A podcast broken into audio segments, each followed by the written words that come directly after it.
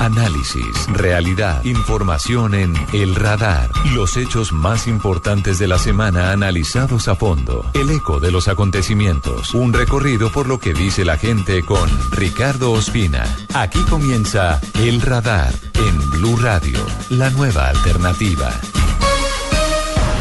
Bienvenidos una vez más al radar en Blue Radio. Hoy hablaremos inicialmente de un flagelo que no nos abandona a los colombianos, el secuestro una de las manchas dolorosas que afrontamos en el mundo y que sigue persiguiéndonos, esta semana ha vuelto a ser protagonista. Nos hemos devuelto algunos años en el tiempo y volvemos a las épocas en las que todos esperábamos ansiosos la llegada de los helicópteros del Comité Internacional de la Cruz Roja con los secuestrados durante décadas por la guerrilla de las FARC.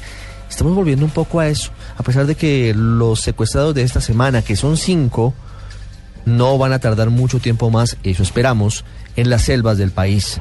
Son cinco personas, son cinco familias, pero somos todos los colombianos rechazando de nuevo estas prácticas por parte de los grupos armados ilegales, en este caso por parte de las FARC. Son las familias del general Rubén Darío Alzate, de la abogada Gloria Urrego, del cabo Jorge Rodríguez y de dos soldados profesionales humildes que fueron secuestrados hace 14 días en Tame, en el departamento de Arauca.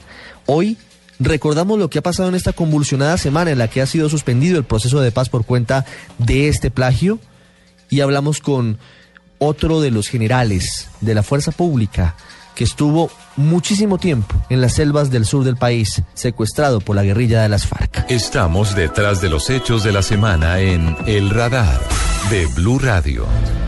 Antes de saludar a nuestro invitado, Natalia Gardiazabal nos cuenta en un panorama rápido qué ha sido lo nuevo y lo que comenzó siendo esta convulsionada semana de secuestros por parte de la guerrilla de las FARC, los pronunciamientos, las expectativas y el anhelo de la pronta liberación de todos los secuestrados.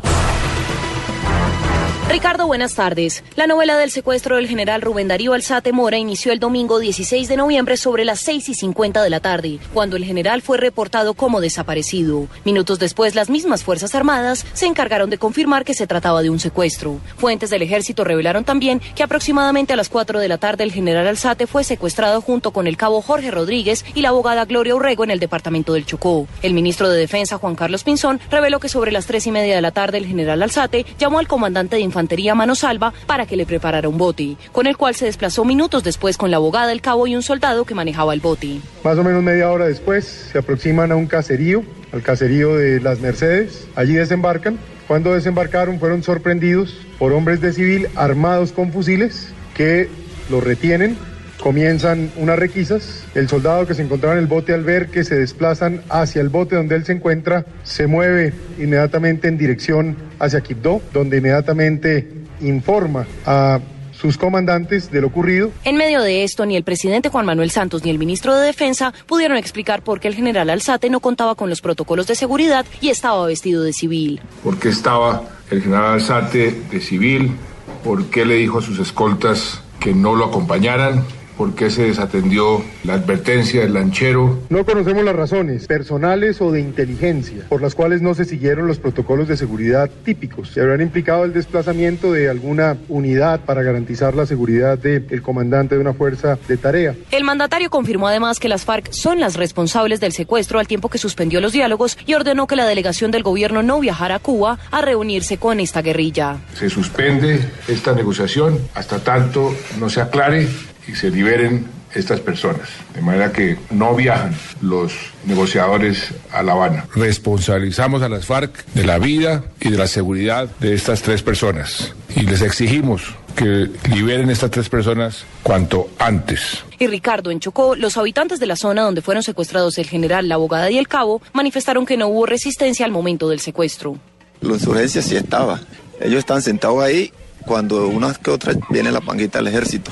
Y en la panguita del ejército venían cuatro personas y tres saltaron, el motorista se quedó en la panga y ahí ya estos manes la insurgencia ya los insertaron y ya los, los cogieron. Pero el trato hasta donde yo vi era cordial, porque no decir pues, para decir que los iban estrujando o tal, no. Ellos con su embarcación que ellos andaban y arrancaron. En esta comunidad nadie sabía que el general iba a venir. Nadie. No venía vestida de civil, país ahí vestido de civil. Lo que nos parece raro es que, el general se venga sin, sin, sin su seguridad estando papaya, como decía Moco, si uno, el que va papaya se la parten. Después de todo esto, Rodolfo Benítez, garante de Cuba, entregó un parte de tranquilidad asegurando que ya trabajan en la liberación de los secuestrados. Esas condiciones que incluyen la participación de los garantes y la contribución del Comité Internacional de la Cruz Roja, se corresponden con las acordadas para otros tipos de operaciones realizadas en el marco del proceso de paz.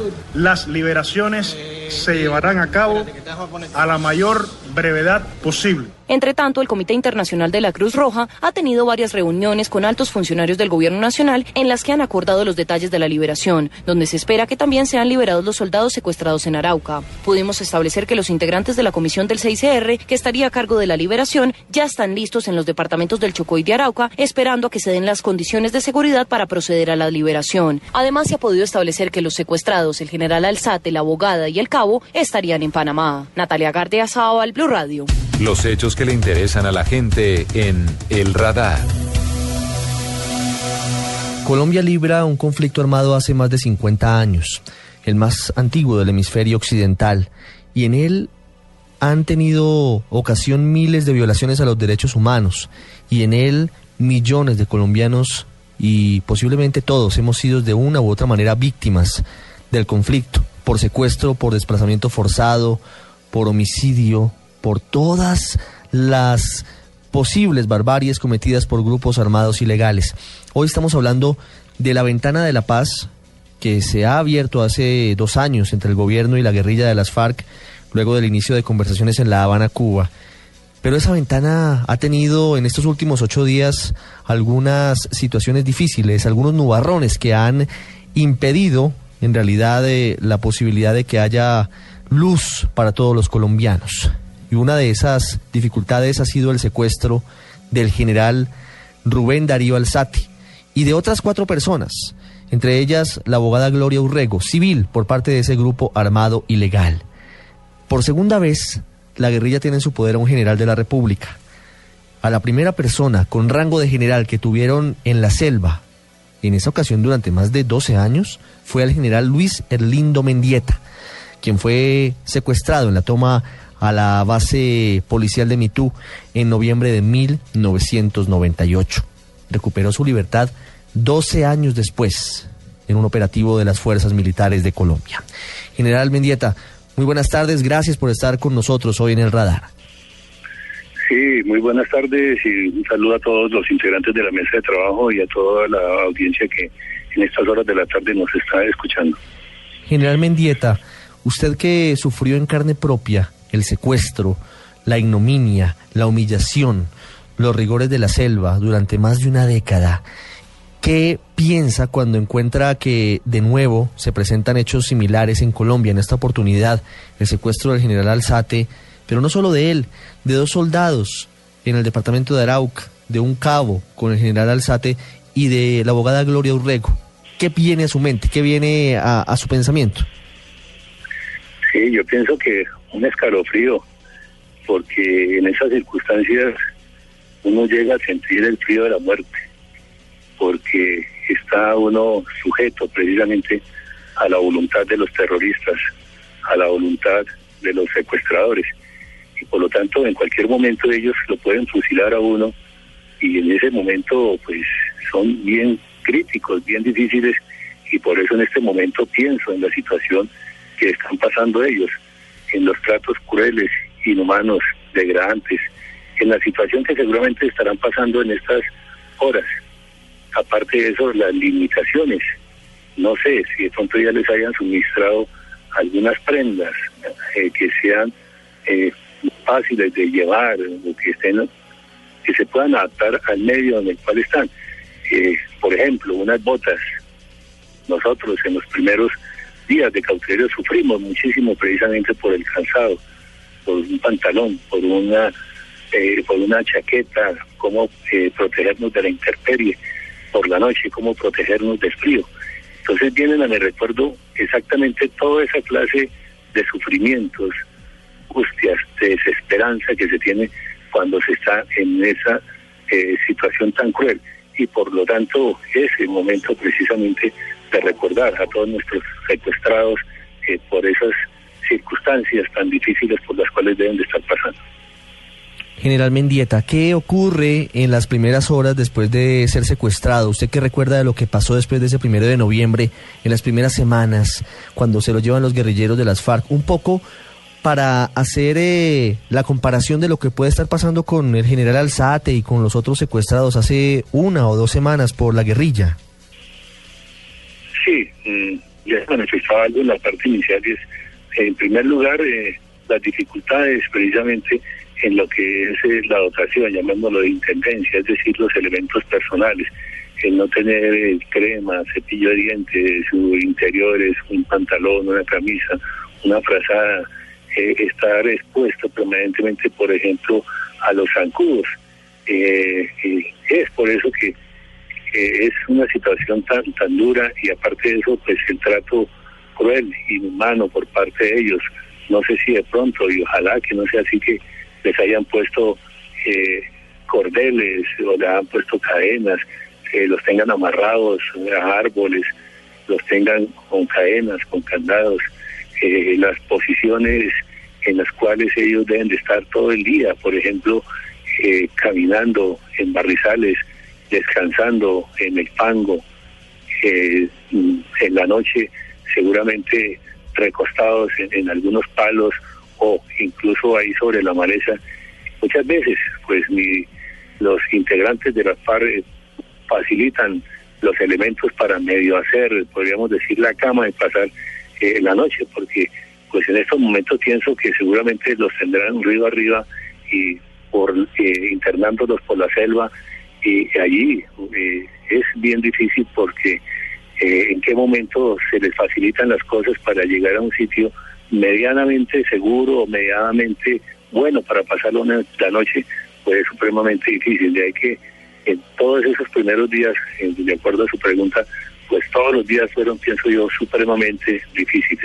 Y especialmente también el suministro, por ejemplo, de una bebida, de una eh, comida, porque pues allá me imagino que será agua de pronto amarilla, no potable, y mm, las, eh, las comidas deben de ser escasas y aquellos productos eh, que nosotros estamos acostumbrados, pues seguramente brillan por su ausencia. Por lo tanto, ahí es otra situación bien, bien difícil. General, en su caso hubo persecución permanente de la fuerza pública, del ejército, de la fuerza aérea. ¿Hubo ese temor, esa zozobra ante la posibilidad de que se presentara un combate en medio de la búsqueda que hacían de ustedes los integrantes de las fuerzas militares? Mm, por supuesto, desde las mismas horas de la noche nosotros escuchábamos eh, lo que eran los bombarderos, el avión fantasma y días después los helicópteros. Y después, por ejemplo, cuando en Plan Colombia, eh, ya en la presidencia, de, a finales de la presidencia del presidente Pastrana y la presidencia del doctor Uribe, los dos, pues siempre fue permanente la cosa y siempre sentíamos precisamente eh, la presión, especialmente la fuerza pública, para ubicarnos y precisamente para rescatarnos. Entonces muchísimas veces eh, sentimos los helicópteros encima de los árboles y muchas veces nos amontonaron prácticamente listos para fusilarnos si de alguno de estos helicópteros descendía eh, personal de la fuerza pública en Rapid para eh, seguramente rescatarnos. Por lo tanto ellos repartían su personal y mientras algunos de ellos precisamente tenían los fusiles listos para prácticamente ejecutarnos, otros estaban eh, eh, alrededor eh, precisamente pendientes de los helicópteros por si alguien descendía para comenzar a disparar hacia ellos.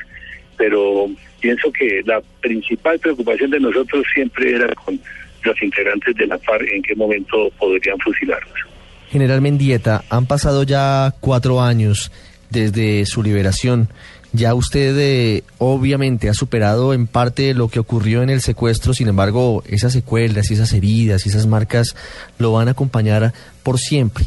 Pero usted, eh, ¿cómo ve ese secuestro nuevo, estos plagios de esta semana del general Alzate, de la doctora Urrego, del cabo Rodríguez y de los dos soldados de Arauca? en el contexto de los diálogos de paz que se adelantan en Cuba, que ahora están suspendidos por cuenta de orden presidencial, pero que se reanudarían cuando liberan a, estas personas secuestradas? Mm, la primera parte, las secuelas físicas y psíquicas son permanentes, tanto en el secuestrado como en la familia. Precisamente eh, en el derecho internacional de los derechos humanos está prohibida la toma de rehenes por las secuelas permanentes que quedan en el que es tomado como rehén como en la familia. Por lo tanto, en estos 12 años, eh, superar, eh, especialmente de aquellos que estuvimos en esas condiciones y nuestras familias, pues será un drama prácticamente durante toda nuestra existencia porque siempre estaremos recordando todo lo que pasó y las secuelas quedarán porque eh, quedamos excluidos prácticamente eh, de la sociedad, que siempre vamos a estar señalados vamos a estar estigmatizados y muchísimas veces sufriendo una revictimización porque es normal en nuestro pueblo colombiano que a veces es indolente precisamente con los que pasamos por esta situación algunos, porque reconozco que la gran mayoría, pues muchas veces nos arropa, nos, nos saluda con afecto, con aprecio. Y pasando al otro tema, eh, claro, en este momento muchísimo dolor eh, por la situación en la cual está pasando el señor general Alzate, eh, el suboficial, la doctora y los dos soldados. yo sé que en este momento su situación es supremamente difícil y por eso condenamos desde todo punto de vista este hecho tan lamentable que ha cometido la FARC. Yo creo que ellos mismos, eh, como ha sido tradicional en los otros diálogos que se han hecho en los gobiernos anteriores, pues le colocan toda clase de palancas precisamente al proceso de paz. Yo creo que ellos son los responsables precisamente para que eh, el señor presidente hubiese suspendido los diálogos, porque ante estos delitos tan execrables, pues obviamente se tiene que tomar alguna decisión. Y pienso que en ese momento el pueblo colombiano nuevamente eh, estará sintiendo ese rechazo hacia todos los integrantes de la FARC vuelven a cometer esta eh, contra el pueblo colombiano. General Mendieta, ¿qué opina usted de quienes consideran que el responsable del secuestro del general Alzate es el propio general Alzate, más allá de lo que por supuesto todos consideramos y es que la guerrilla lo tiene en su poder, pero ¿qué opina de los que señalan que él se lo buscó por ir sin escolta y por ir de civil a una zona que conocía era eminentemente guerrillera? Sí, infortunadamente hay mentes y hay personas que piensan de esa manera, no comparto en lo más mínimo esa clase de opiniones se trata de un delito y hay que condenar a las FARC precisamente porque han cometido el secuestro o porque han tomado esos rehenes, porque esos deben ser en este momento rehenes precisamente para evitar los operativos de la fuerza pública. hasta el momento creo que no han hecho ninguna exigencia, pero no sé en qué momento también extorsionarán al gobierno colombiano eh, haciendo alguna otra exigencia. Por lo tanto, eh, es un delito y lo debemos condenar. Eh, yo pienso, en este momento se me ocurre entonces la persona que tiene un vehículo y se, lo roban, entonces ¿para qué compró el vehículo? La persona que tiene un celular también, ¿para qué compró el celular? Para que un asaltante se lo quitara. No, yo pienso que ahí precisamente están las garantías que hace el gobierno nacional, están los derechos que tiene toda la persona, en este caso particular, el derecho a la vida que tienen los cinco secuestrados, el derecho que tienen a la libertad en este momento y esos son eh, para mí las cosas supremas por las cuales no se tiene que atentar contra esos principios, esos derechos fundamentales de las personas, en este momento la vida y la libertad, porque están siendo objeto de esas cosas y no se puede justificar en lo más mínimo el hecho de que ellos hayan sido tomados eh, previamente como secuestrados.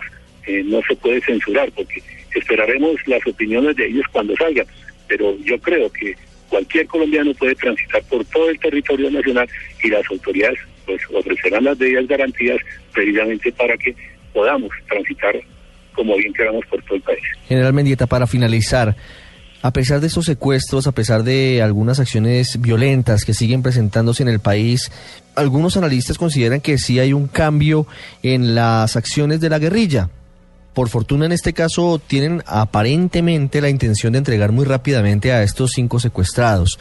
En el caso suyo y en el caso de centenares de colombianos tuvimos que esperar décadas para verlos libres. ¿Eso de alguna manera nos puede dar alguna luz, alguna ventana de oportunidad de que en esta oportunidad, en medio de todo lo que siguen siendo las acciones violentas de la guerrilla, podremos tener la paz y la entrega de armas por parte de los guerrilleros? El gobierno nacional ha sido muy generoso con los integrantes de la FARC. La misma instalación de los diálogos o el proceso en Oslo posteriormente en La Habana, ha dado todas las facilidades para que los cabecillas de todas estas organizaciones se desplacen a La Habana.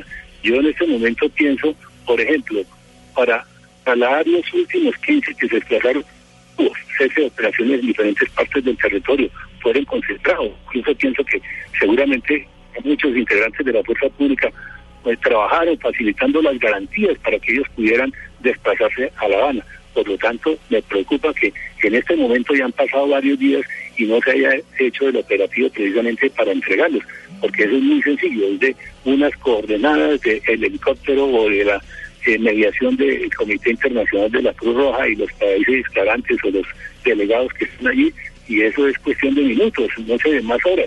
Eh, lo que pasa es que ellos dilatan en el tiempo y dejan que pase eh, las cosas día a día para ir haciendo muchísimas más, más exigencias. Por otra parte, pienso que ellos mismos son los responsables eh, de, del rechazo que van a sentir no solo de la opinión pública nacional, sino internacional.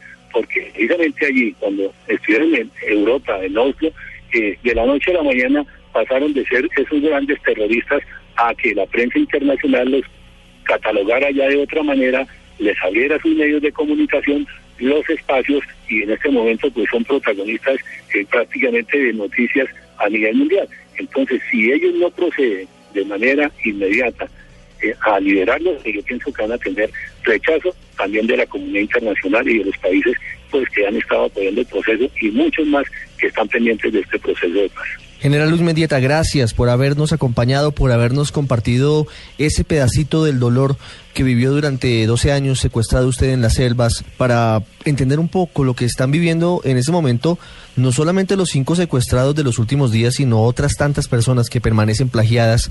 Y gracias por darnos su opinión sobre lo que puede venir ahora para los diálogos de paz. Muy amable. A usted muchísimas gracias y nuevamente yo sé que los secuestrados allá en esas condiciones tan difíciles que están, escuchan nuestro mensaje, nuestro apoyo, nuestra solidaridad y precisamente seguimos opinando para que ojalá de manera inmediata se dé la liberación de todos ellos porque no pueden estar un minuto más en esas condiciones como secuestrados o como rehenes. Ya regresamos a El Radar en Blue Radio.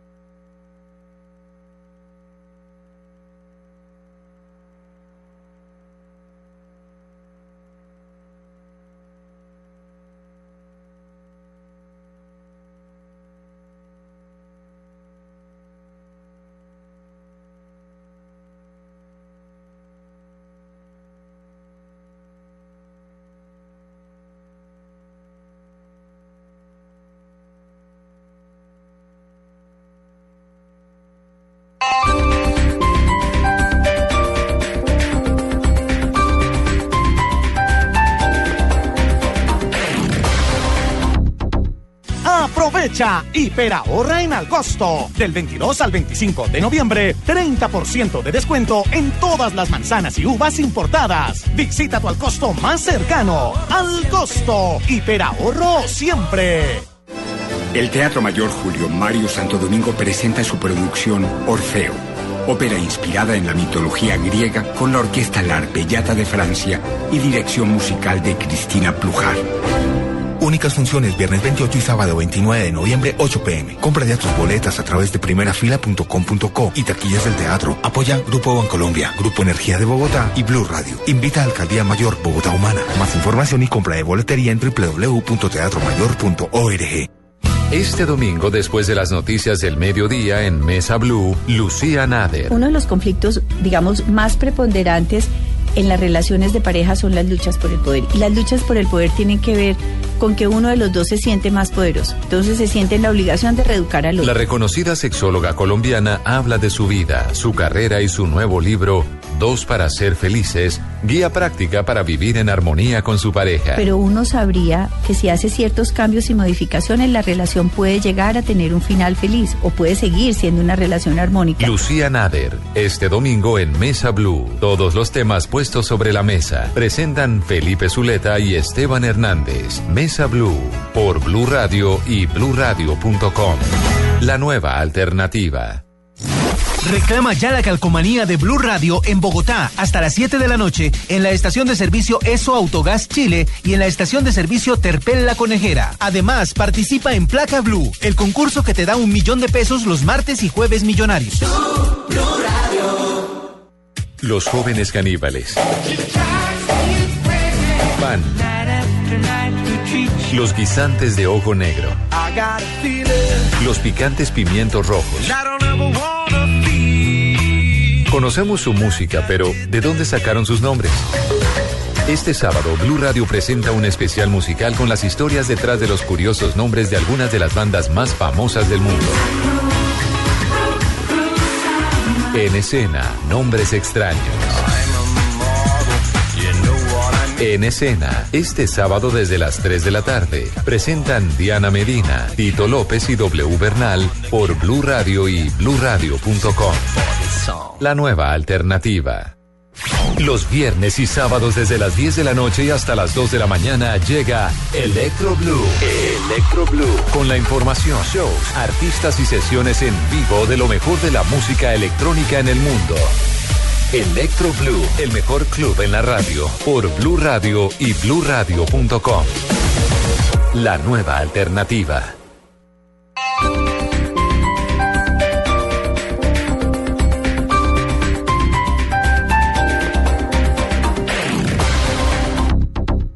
Vestida con hilos dorados y el color de sus espigas es el trigo de finos granos que brota de sus semillas. De las mejores cosechas podrás servir en tu mesa el pan más fresco y sabroso con harina de trigo Apolo. Alimento fortificado con calidad y rendimiento inigualable. Harina de trigo Apolo. Apolo, otro producto de la organización Solarte. Harina de trigo Apolo. Volvemos con El Radar en Blue Radio. Cali, porque allí se vivió en las últimas horas una de las jornadas más violentas del año. Sabemos que en Cali han venido operando diversas, digamos, estructuras delincuenciales, algunas de ellas asociadas a la disputa territorial o disputa también por economías criminales, básicamente asociadas al narcotráfico. En Cali en el 2013 se presentaron 1.964 homicidios, de los cuales 809 fueron por sicariato. Hay situaciones de venganzas, de ajustes de cuentas, de retaliaciones, eh, casos típicos de narcotráfico, de crimen organizado, presencia en las ciudades, desafortunadamente, de organizaciones criminales que no son solamente de Cali, que operan hasta en 16 departamentos, como el caso de los urabeños. Fronteras invisibles que quitan nuestra vida. Si escribo esta canción buscando una salida, miro para arriba y solo le pido a Dios que proteja a mis hermanos y les dé su bendición y digo pare. Cuando en la niñez están matando, están siendo asesinados, debe generar las alarmas del Estado colombiano. Las pandillas en su gran mayoría están conformadas desde las edades de los 9 años hasta las edades de 26. Le damos un mensaje para que vea, esto, eso está pasando, abramos los ojos, abramos los ojos porque, porque los niños se están perdiendo, se están matando entre ellos y no hacemos nada. El derramamiento de sangre es bárbaro. La tasa eh, o el porcentaje por cada 100.000 habitantes está por encima de 80, lo que califica Cali como la ciudad más violenta de Colombia, la segunda más violenta de América Latina. Si la tasa de homicidios en Bogotá es 15 por cada 100.000 habitantes, en Cali tenemos la alucinante tasa de 90 por cada 100.000 habitantes. No es una cosa segura aquí en, Cali, no, no hay horario fijo para uno estar tranquilo. Un momento a otro, no, no sabe qué le puede pasar. Aquí ha habido mucha gente que ha muerto y hasta el sol de hoy no tenemos conocimiento de los casos. Decían en medicina legal que eh, después de que lo mataron con un tiro en la cabeza, desmembraron el cuerpo. Motivo que haya sido, eso no era, no era el momento que le hubieran quitado la vida, más cuando tenían embarazo de cuatro meses. Pedimos más seguridad tanto desde el Estado como de la alcaldía y la policía. No, pues insoportable, hace falta ponerle más cuidado a la delincuencia. Primero es un tema de atención inmediata, es un trabajo de Secretaría de Salud, de Secretaría de Bienestar Social, de registraduría, de cedulación, de temas de CISBEN. Van a llegar 200 hombres adicionales, uniformados, visibles, y va a venir un número muy importante también, que va a estar fortaleciendo la capacidad investigativa eh, para estos casos puntuales de homicidio.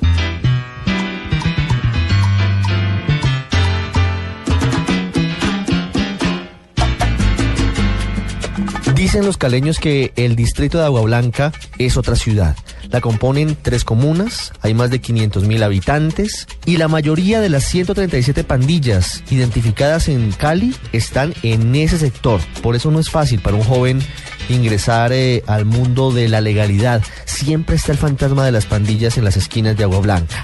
Pero en medio de ese panorama oscuro hay historias esperanzadoras que demuestran que sí es posible surgir, salir adelante, a pesar de criarse en esta zona de la capital del Valle. Nilson Rom. Ricardo, el barrio del Retiro es considerado uno de los más violentos del distrito de Agua Blanca. Allí encontramos la historia de vida, ejemplo de un joven que en algún momento cambió el chip y se dio cuenta de que habían oportunidades diferentes a una pandilla. Jorge Iván Díaz nació y creció en el Retiro, un barrio donde fácilmente en una manzana se pueden encontrar hasta tres pandillas. Vivir en el barrio de Retiro es muy complicado, realmente las fronteras son algo tenaz, no les importa si hay inocentes o no, simplemente las fronteras invisibles hacen de que si uno pertenece a un lado ya hace parte de ser enemigo de otro. Vivir en el Retiro, en medio de la marginalidad y no integrar una pandilla no es para nada fácil. Más aún cuando se le asesina a un familiar y los odios empiezan a florecer. Porque cuando estuvo lo de la muerte de mi hermano, hubo mucha persuasión de otras personas que me decían, no, eso no se puede quedar así, hay que hacer, no podemos dejar que pasen, porque lamentablemente fueron amigos, fueron de ahí mismo del barrio y no, creo que sí, en este momento mi vida sería en otro contexto. Y aunque pudo ser parte de una pandilla, Jorge Iván optó por darse una oportunidad de tener un estilo de vida diferente. A de los talleres de la fundación me di cuenta que realmente escoger otros caminos como la delincuencia, pues la fundación ciertamente cambió mi mentalidad a través de los talleres, el apoyo. Gracias a la fundación pude terminar bachiller y he tenido mucho apoyo pues en el nivel de progreso en, los negocios, en el negocio pues que ahora está. Jorge Iván tiene ahora 23 años. Es un sobreviviente gracias a la Fundación Paz y Bien y con su trabajo en una peluquería. Hoy estudia tecnología en administración de empresas. Para el radar, desde Cali, Nilson Romo Portilla.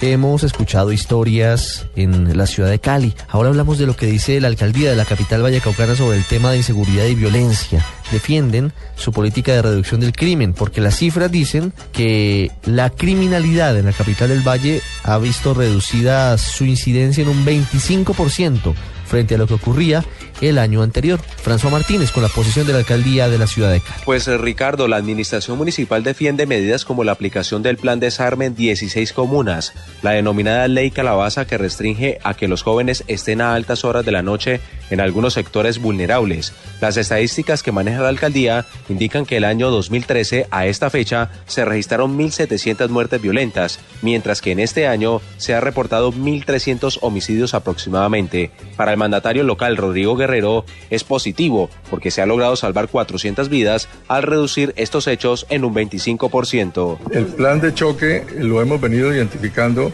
desde el año pasado cuando hicimos sonar la alarma por primera vez, cuando vimos que la criminalidad estaba cambiando.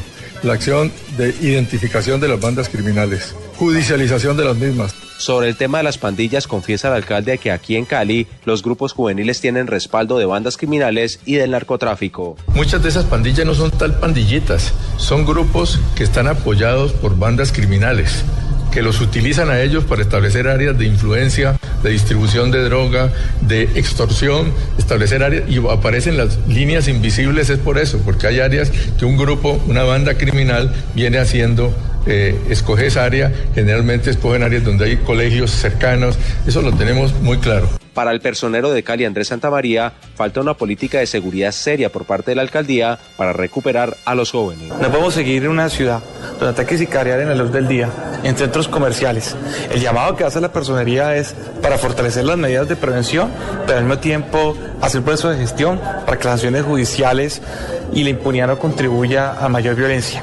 No puede seguir siendo que esté prohibido el, el parrillero de las motos y siguen presentándose eh, acciones a plena luz del día de forma continua en la ciudad. Finalmente, la ciudadanía, el caleño de a pie, opina de lo que pasa en la ciudad de Cali. Pues la cantidad de atracos que se presentan diariamente, muertes, pues las pandillas ahora por lo que están matando a una persona por cualquier cosa, ¿sí me entienden? Un celular, una patilla, una bicicleta, lo matan, no lo roban, sino que lo matan.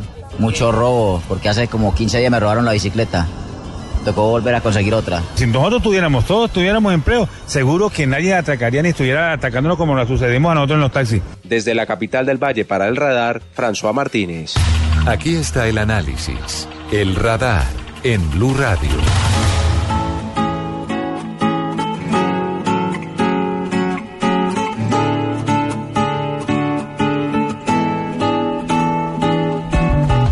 Vamos a Cali después de dar este recorrido por las zonas más vulnerables de la capital vallecaucana, más allá de ese retrato que hemos hecho de la parte difícil que viven los jóvenes y las personas habitantes de estas zonas con la violencia y también la forma en la que con esperanza pretenden hacer frente a los escasos recursos y a la falta de oportunidades, queremos eh, conocer qué se hace desde la alcaldía de Cali para mejorar la situación en esos sitios abandonados a veces, en esos sitios en los que florece la violencia, en esos sitios en los que a veces no hay suficientes oportunidades. Por eso hemos invitado hoy y nos atiende desde la ciudad de Cali el asesor de paz, el consejero de la alcaldía de Cali, del doctor Rodrigo Guerrero.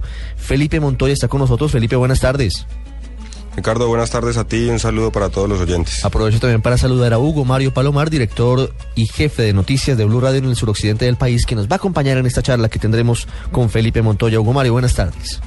Un abrazo, Ricardo. Buenas tardes y un abrazo para toda la audiencia de Blue Radio. Felipe, quiero comenzar hablando sobre uno de los ejes del trabajo que ustedes adelantan, que no es sencillo, por supuesto, porque se critica lo que está sucediendo, se critican las cifras y hay preocupación en el país, pero no se ve, por ejemplo, un punto fundamental y es que Cali es una de las ciudades con mayor recepción de personas desplazadas del país, obviamente además de Bogotá, pero en Cali se reciben diariamente miles de habitantes de toda la zona occidental de Colombia. ¿Cómo afrontan esa situación, ese fenómeno? Ricardo, tenés toda la razón. Nosotros eh, somos el eje de recepción del Pacífico colombiano, teniendo Buenaventura, Guapi, Timbiquí, Tumaco, El Charco, en fin, toda esta cantidad de municipios que están viviendo una dinámica de violencia y de pobreza extrema en la mayoría de estos municipios. Y, y, nosotros como Cali estamos afrontando esta realidad, entendiendo que en la mayoría de estos casos son personas que vienen no de paso, sino a permanecer permanentemente en nuestra ciudad y bajo ese modelo y bajo el marco de la ley de víctimas, además que, que nos compete a nosotros como ente territorial, venimos atendiéndolos, venimos identificando bajo qué situaciones están llegando al municipio, cuáles son, cuáles son sus condiciones reales al momento de llegar, brindándoles la atención inmediata que nos compete a nosotros en el marco de la ley de víctimas y orientándolos para ver primero cómo se ubican en el territorio, cómo acceden a los servicios de salud y educación, cultura, eh, en fin, buscando además la, la, mejor forma para que no pierdan ese arraigo cultural que tiene estas personas que provienen del Pacífico, pero buscando la mejor forma para que estas personas vivan en las condiciones eh, de mayor dignidad posible, entendiendo las dificultades que tiene Cali para brindar esas condiciones reales de dignidad. ¿Y cuáles son esas cifras, eh, Felipe? ¿Cuántas familias llegan cada día a la ciudad de Cali por temas de violencia, por temas de pobreza? A nosotros, en lo que nos compete directamente, que es el tema del conflicto armado y de la ley de víctimas, podemos hablar de que en Cali estamos recibiendo alrededor de 35 a 40 familias diarias, 35 a 40 personas que declaran ante el Ministerio Público, llámese Personería, Procuraduría o Defensoría del Pueblo. Y esto, pues multiplicándolo por 5, ya entenderás el número de personas que está llegando diariamente a la ciudad y que lastimosamente no contamos con los recursos suficientes para atenderlos a todos. Decía usted, Felipe, que, que además de esto, eh, Cali podría ser la ciudad del país que en caso de firmarse un acuerdo de, paz más reciba desmovilizados. ¿Por qué razón? Bueno, entendiendo cuál es la dinámica del conflicto hoy en día y cómo están ubicadas eh, los hombres que hacen parte de las FARC, la mayoría de ellos están ubicados del Tolima Grande hacia el sur del país y nosotros somos la capital más grande del suroccidente colombiano. Eso sin duda nos llevaría seguramente a que muchos de ellos, por sus condiciones de seguridad o, como búsqueda de oportunidades, tomen a Cali como referente para, para lugar donde vivir. Ahí hay que tener en cuenta las lecciones que el país, y no solamente Cali, sino el país ya tiene aprendidas de lo que vivió Medellín en algún momento, al momento de las desmovilizaciones de los grupos de autodefensas, eh, y poder aprender de esas lecciones y que Cali se blinde un poco ante esa dinámica de violencia que eventualmente se podría presentar frente a estas personas que llegan con un acompañamiento del gobierno, pero que van a necesitar un acompañamiento importante por, por parte del ente territorial. Hay otro punto que preocupa mucho, Felipe, sobre lo que está pasando en Cali y es la presencia de bandas criminales, porque en principio se hablaba de pandillas que siempre han existido y que por supuesto generan muchísimos problemas porque los niños y los jóvenes en Agua Blanca o en Siloé o en otras zonas que no tienen oportunidades pues se encuentran en la esquina un grupo de amigos que los hacen sentirse fuertes, identificados, usan armas, consumen drogas, consumen licor y allí se suman a esos grupos, a esos parches, a esas pandillas. Pero el alcalde Guerrero recientemente habló de que lamentablemente esos grupos han sido cooptados por grandes bandas de narcotraficantes. ¿Eso cómo lo han detectado y cuál es el trabajo que se puede hacer desde la alcaldía ante esa situación? Lo primero y la parte más importante es identificar cuál es el problema de base y entender e ir a los barrios, conversar con los muchachos, identificar por qué, por qué están tomando como opción de vida la violencia. Y ahí hemos entendido cómo es esa dinámica de hacer parte del conflicto y de ingresar al conflicto. Hemos pelados de, de niños de 8 o 9 años que ingresan a lo que inicialmente nosotros eh, determinamos como combos y son grupos de 15, 20 pelados de muchachos que van entre los 8 y los 18 o 20 años y que inicialmente únicamente están por un tema de parche y de proteger un territorio. Y ahí es donde inicia este uno de los grandes problemas que tenemos en la ciudad, conocido como las fronteras invisibles, y donde los pelados empiezan a tener cierta visibilidad de acuerdo a ese grado de violencia, a ese grado de liderazgo que tengan al interior de ese grupo. De ahí pasan a pandillas y ahí encontramos un fenómeno distinto donde ya es el uso de armas de fuego, donde ya hay un tema de violencia y de, y de territorio mucho más expandido y quienes empiezan a figurar dentro de esas pandillas de la ciudad pues terminan siendo eh, eh, atraídos por las grandes bandas criminales que, que, hoy en día lastimosamente sí, sí tienen sus, sus, sus tentáculos en la ciudad, por decirlo así, que nos están cooptando los jóvenes. Nosotros qué estamos haciendo? Estamos trabajando con ellos desde que están pequeños, estamos trabajando fuertemente con el SENA, estamos trabajando alternativas de cultura con ellos, estamos buscando escuelas de formación deportivas con ellos y ahora además acabamos de iniciar un trabajo muy fuerte con las mamás y vamos a lanzar ahora en diciembre una campaña que se llama Yo no parí para la muerte, donde estamos invitando a las mamás a que jueguen un papel activo en este proceso de violencia que está viviendo la ciudad, a que salgan de esa zona de confort, donde si el muchacho me trae algo para comer, yo no me pregunto qué está haciendo ese muchacho para, para traerme ese pedazo de pan. Entonces estamos trabajando las mamás para que ellas tomen ese rol de protectoras de vida, que les digan a sus hijos que no los trajeron a la calle ni a Cali, ni para que los mataran, ni para que salieran a matar a la calle. Ese es un trabajo que estamos haciendo con los jóvenes y con las mismas mamás, buscando eh, prevenir estos espacios de violencia que lastimosamente tenemos, es una realidad en la ciudad de Cali. Sí, Felipe, pero las cifras son realmente alarmantes, a pesar de que este año, dice el alcalde, dice la policía, se ha presentado una disminución en el número de homicidios. Son más de 1.200 muertes violentas este año en esta capital, de las cuales hablamos de por lo menos 150 jóvenes o más de 150 jóvenes que han sido asesinados, han sido víctimas de hechos violentos en Cali. Eh, y una situación muy preocupante, en algunos barrios la expectativa de vida de los jóvenes no va más allá de los 24 años. Es decir, una persona que supera los 24 años ya es un viejo para ellos porque la violencia es tal que acaba con la juventud. Eh, ¿Cree usted que eh, con campañas y con eh, este tema de, intervenciones sociales se puede resolver o se necesita una solución más de fondo? Yo soy un convencido de, de que las campañas sociales, de que atacar el problema de base funciona, acompañado de las acciones policivas que son necesarias. cuando, cuando hablas de las cifras del alcalde, las cifras son reales. Yo tengo la oportunidad de ser parte del Consejo de Seguridad de la ciudad donde nos reunimos semanalmente, identificar uno a uno cada uno de los muertos. Y tener razón, son las pandillas las que más muertos nos están aportando. ¿Somos la ciudad más violenta de Colombia? Sí, tenemos conocimiento de eso y somos conscientes de eso y sobre eso estamos trabajando. También es cierto que, que nos acercamos al 30% de reducción de homicidios eh, comparativo al 2013 y además es una reducción histórica para la ciudad. Pero tenemos que entender que justamente estamos atacando esas cabezas. En materia policía estamos atacando esas cabezas de estas bandas criminales y de estas organizaciones que operan en la ciudad y eso implica un reacomodamiento de estas organizaciones y en ese proceso de reacomodamiento es donde se dan estas muertes que, podemos identificar que en muchos casos se están matando malos con malos, eh, lo cual no es que nos deje de preocupar, eh, sino que al contrario nos lleva a, a llevar unas acciones de inteligencia policiva mucho más fuertes. Nosotros tenemos el convencimiento de que tenemos que trabajar con los jóvenes para que no ingresen a sus grupos. Para eso tenemos que llevarles oportunidades de formación para el trabajo, para eso tenemos que llevarles uso de tiempo libre productivo, para eso estamos impulsando fuertemente la doble jornada educativa en los colegios para que pierdan esas oportunidades. Estamos iluminando los parques de la ciudad para tratar de quitarles esos espacios a las grandes bandas criminales eh, y a estos grandes captadores de jóvenes y que ellos tengan unas alternativas distintas. Entonces, eh, yo sí soy un convencido de que el trabajo social es lo que en el largo plazo nos lleva realmente a disminuir. La acción policiva nos ayuda en el corto plazo, pero en el largo plazo tenemos que buscar mecanismos que estos muchachos puedan tener una forma de vida digna y una forma de conseguir el sustento sin acudir a la violencia. Felipe, el tema de las armas que es tan polémico en Cali, que ha generado tanta controversia entre la alcaldía y organizaciones sociales e incluso la iglesia y la brigada, los integrantes de la fuerza pública en esta, en esta ciudad. Eh, ¿Por qué hay tantas armas circulando en las calles de Cali? No solamente hablamos de las que con salvoconducto tienen las personas que las necesitan y a veces la brigada no acepta la solicitud de desarme que hace la alcaldía, sino también de las armas ilegales, que son las que cometen la mayoría de los homicidios. porque esa cantidad de circulante en las calles? Hablamos de armamento y hablamos también de revólveres, pistolas e incluso fusiles. El Cali es una ciudad eh, estratégicamente y, y, y, geográficamente muy bien ubicada y eso implica que, que, las bandas criminales que operan aquí y que sacan la droga y que sacan sus, sus productos a través del Pacífico colombiano tengan a Cali como punto de referencia. Estos manejan grandes capitales de dinero sin ninguna duda y tienen la capacidad de traer a, a circular esas armas. Nosotros venimos trabajando fuertemente en un plan desarme de la ciudad. Hemos tenido aprobación por parte de la brigada de que ese plan desarme se mantenga en algunas comunas seleccionadas o territorios seguros que llamamos nosotros desde la alcaldía municipal, eh, pero nuestro ideal sí es que ese, ese plan desarme se dé para toda la ciudad. Eso ha llevado a efectos positivos.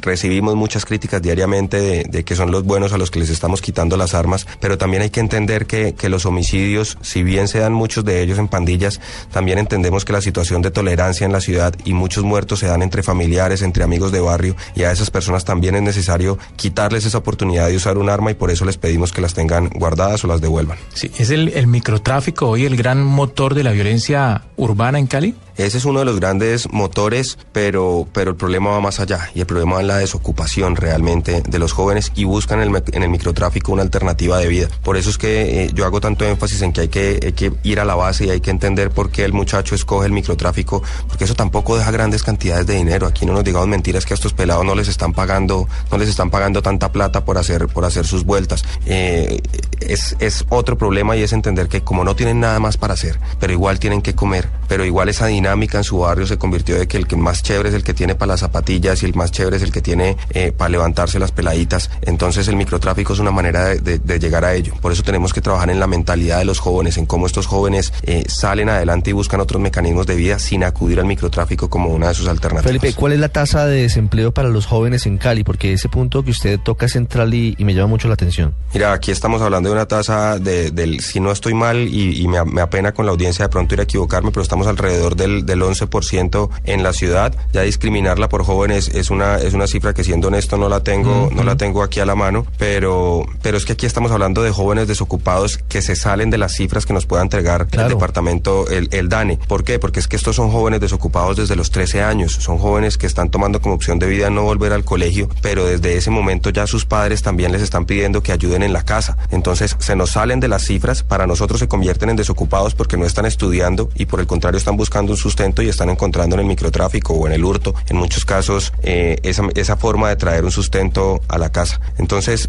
la, la, dinámica de Cali es un tema complejo, el tema carcelario es un tema que nos está golpeando muchísimo. Yo que voy a los barrios eh, permanentemente y me, como, y me siento con los jóvenes pandilleros, ellos mismos entienden cómo está funcionando la dinámica y, y la problemática que tiene no solamente para Cali, sino para todo el país, este tema del IMPEC y cómo ellos saben que no los están capturando porque no hay donde meterlos. Entonces nos estamos enfocando en las grandes grandes cabezas de las organizaciones criminales, pero estos muchachos que están robando en la calle y que de pronto te meten una puñalada por robarte un celular, eh, están en cierta medida, nos documentan ellos trabajando un poco libremente. Nosotros eh, semanalmente tratamos con la policía de, de, empujar para que esto se disminuye, se disminuya de la mejor forma posible. Diciembre se nos viene un mes crítico para la ciudad, donde esperamos contar con todo el apoyo de la policía, pero, pero es, es, es clave entender cuáles son todas las dinámicas que nos rodean, entender que el tema del IMPEC nos está golpeando muchísimo y que tenemos que buscarle ocupación a los jóvenes de, de nuestra ciudad. Eso es lo más importante. Felipe Montoya, asesor de paz del municipio de la ciudad de Cali, muchas gracias por haber estado con nosotros en el radar.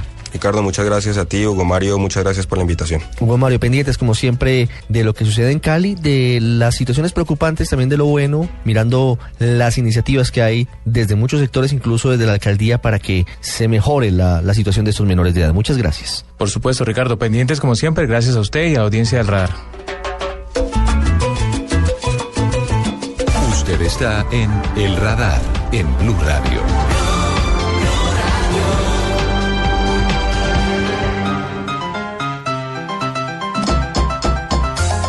En medio de la violencia que afecta a los jóvenes y a los adolescentes en Cali, hay historias de pandilleros que han decidido cambiar el rumbo de sus vidas. Por ejemplo, la historia de Avisay, un joven que integró esos grupos delictivos, las pandillas, en el tradicional barrio Mojica, uno de los sectores más violentos de Cali.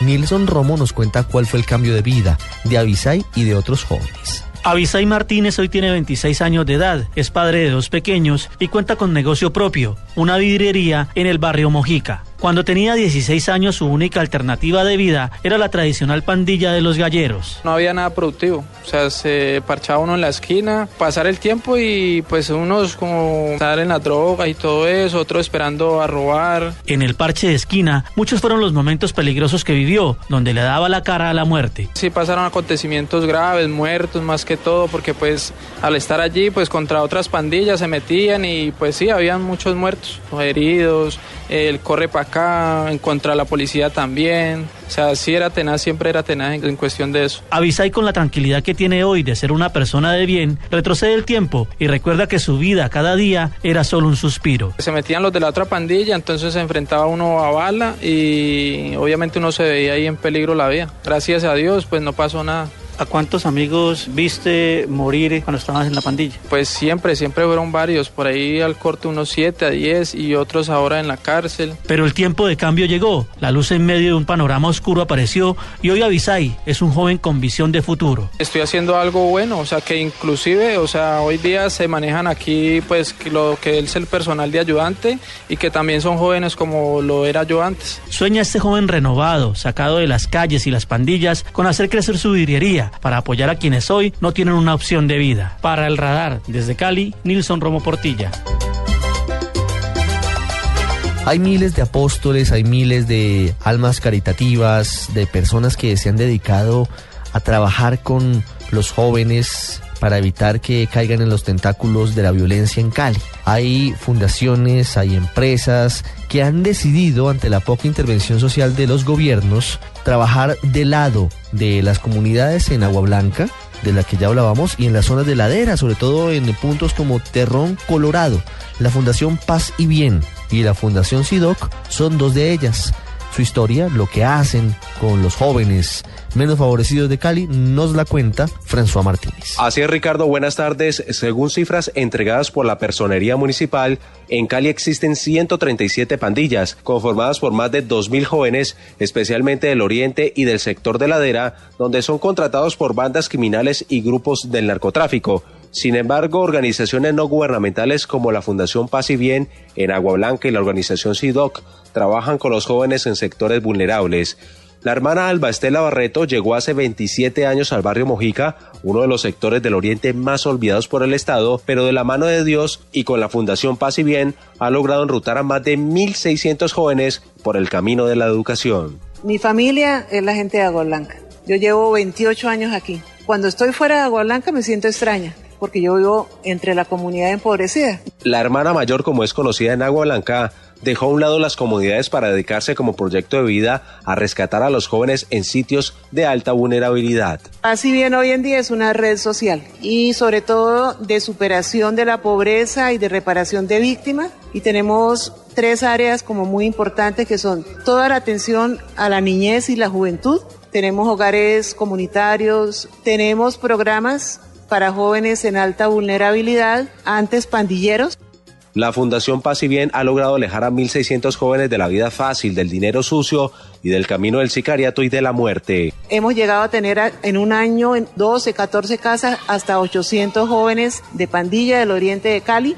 Entre tanto, al otro extremo de la ciudad, en el oeste de Cali, al mismo ritmo, la organización SIDOC, en cabeza del empresario Maurice Hermitage, le apostó al trabajo social con los jóvenes en situación de alto riesgo de barrios como Siloé y Terrón Colorado, donde incluso ha logrado cambiar la cara de las comunas en las montañas, pintándolas de blanco, esto como parte de la construcción del tejido social. Nosotros llevamos ocho años interviniendo en Siloé y hacemos una intervención social donde partimos desde los niños para la música y el deporte y fuera de eso les mejoramos su dignidad, mejorándole la, presentación de su barrio, eh, de enseñando música y enseñando deporte. Y fuera de eso, familia empresas productivas. La fundación invierte dos mil millones de pesos anuales. El grupo SIDOT ofrece alternativas a los jóvenes de las armas o el narcomenudeo de las comunas. Aquí se ofrece a cientos de niños instrumentos musicales como la orquesta de Siloé o balones para aquellos que quieran integrar el equipo de fútbol de la Esperanza. El Ministerio Público en Cali indica que en lo corrido de este año 1.300 personas aproximadamente han sido asesinadas. De esta cifra, la gran mayoría de homicidios fue originada por la guerra de pandillas y del total de número de muertos, 344 eran menores de edad. Desde Cali, François Martínez, Blue Radio. El radar en Blue Radio.